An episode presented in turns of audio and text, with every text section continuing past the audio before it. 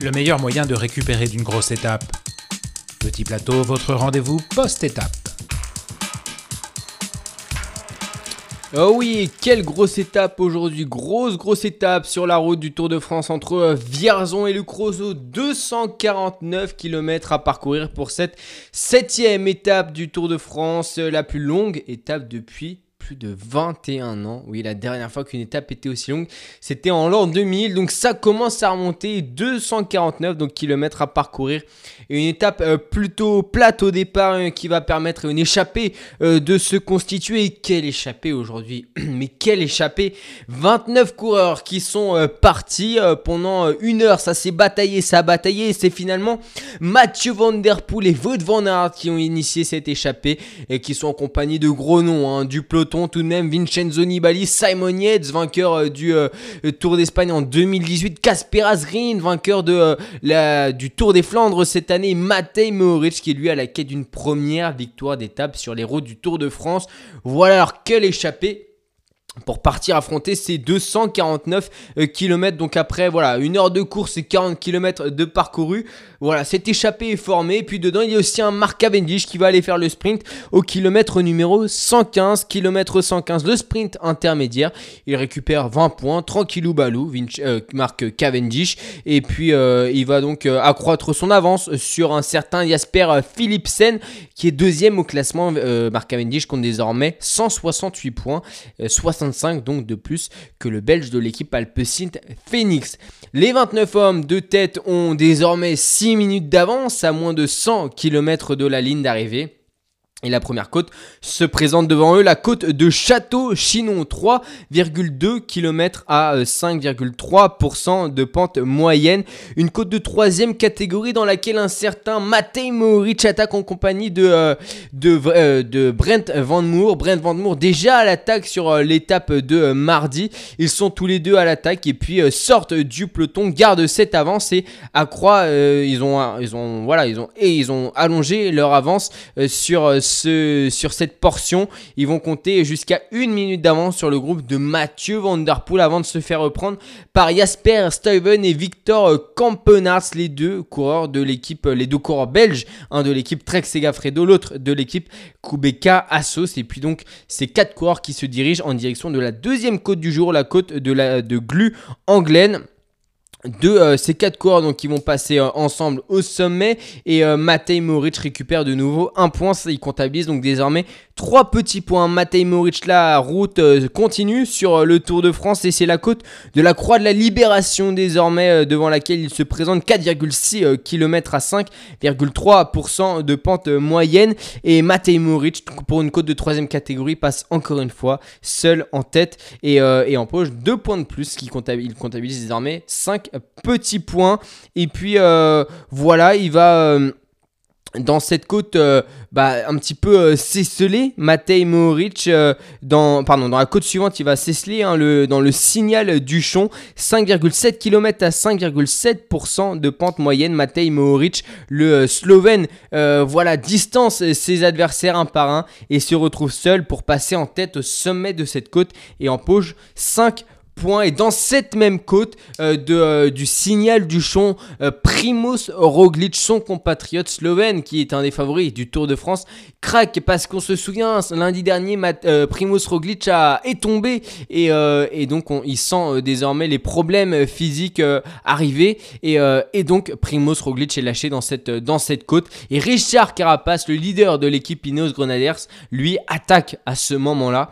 On verra sur la ligne d'arrivée ce que ça donnera du côté de Matej Moric, en revanche, pas de souci, on empoche les 5 points. Il reste une côte, la côte de la, Gourgue, de la Gourloy. Autant pour moi, 2,4 km à 5,3% de pente moyenne et pareil il prend les, euh, le point au sommet et comptabilise 11 points en poche et endosse le euh, maillot de meilleur grimpeur de ce Tour de France ID Scaling lui n'était pas dans cette échappée euh, matinale et donc n'a pas n'a pu empocher aucun point le coureur euh, de l'équipe Bora Hansgrohe. Et, euh, et donc après euh, que Matej Moric ait passé ses, ses 5 sommets en tête, il va en direction de la ligne d'arrivée pour s'imposer sur la ligne d'arrivée après cette donc victoire de Matej Moric, une troisième victoire d'étape sur les routes d'un grand tour. Après le Tour d'Espagne, le Giro, c'est désormais le Tour de France qui l'inscrit à son euh, palmarès et, euh, désormais euh, fait partie désormais des très peu de coureurs ayant remporté des étapes sur les trois grands tours.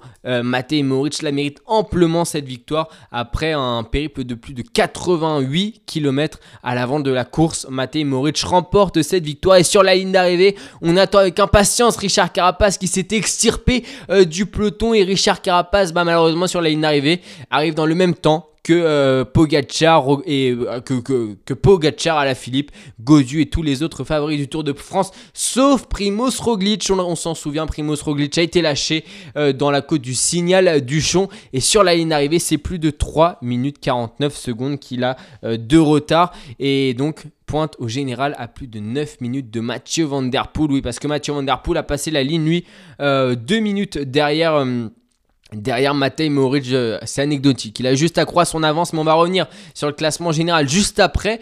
Et donc, euh, bah, remporte cette septième étape du Tour de France 2021 et, euh, et endosse le maillot de meilleur grimpeur. Pareil, le, les maillots, quelques maillots ont, un petit peu changé et des chamboulements, surtout donc au, classement, classement général. Mathieu Van Der Poel est désormais en tête, toujours avec Wout Van Aert qui lui passe à la deuxième position et qui pointe à 30 secondes.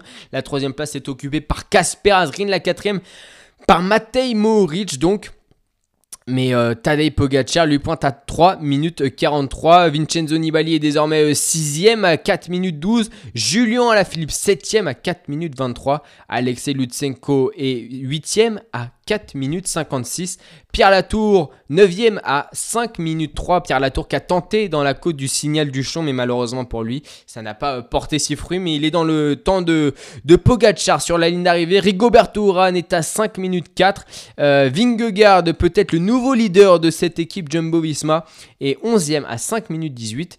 Et du côté de Carapace et de Thomas, on pointe toujours à 5 minutes 19 et 5 minutes 30.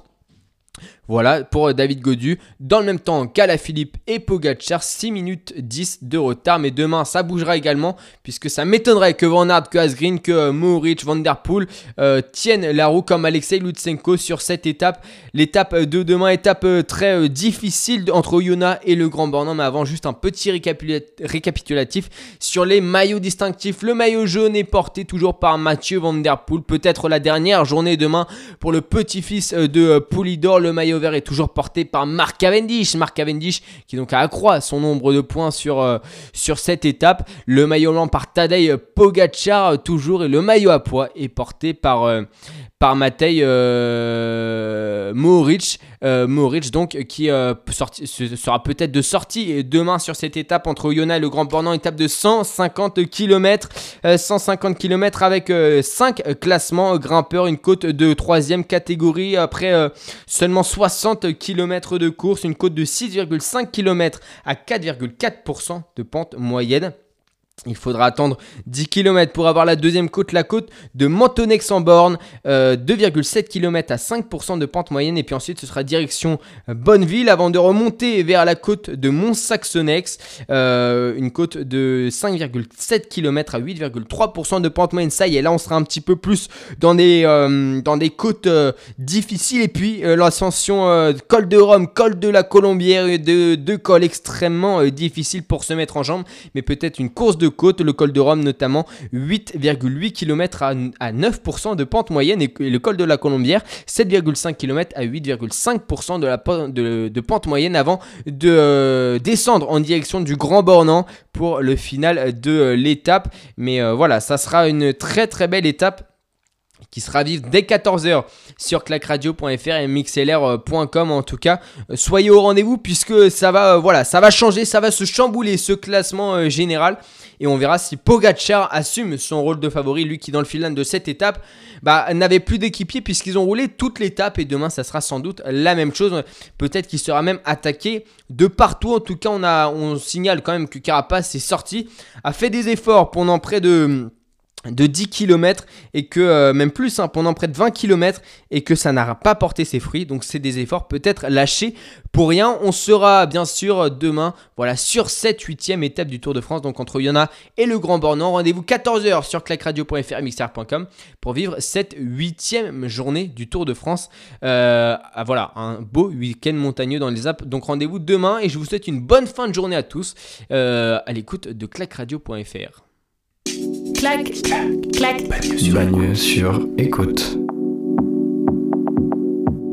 Retrouvez toutes nos émissions sur clacradio.fr.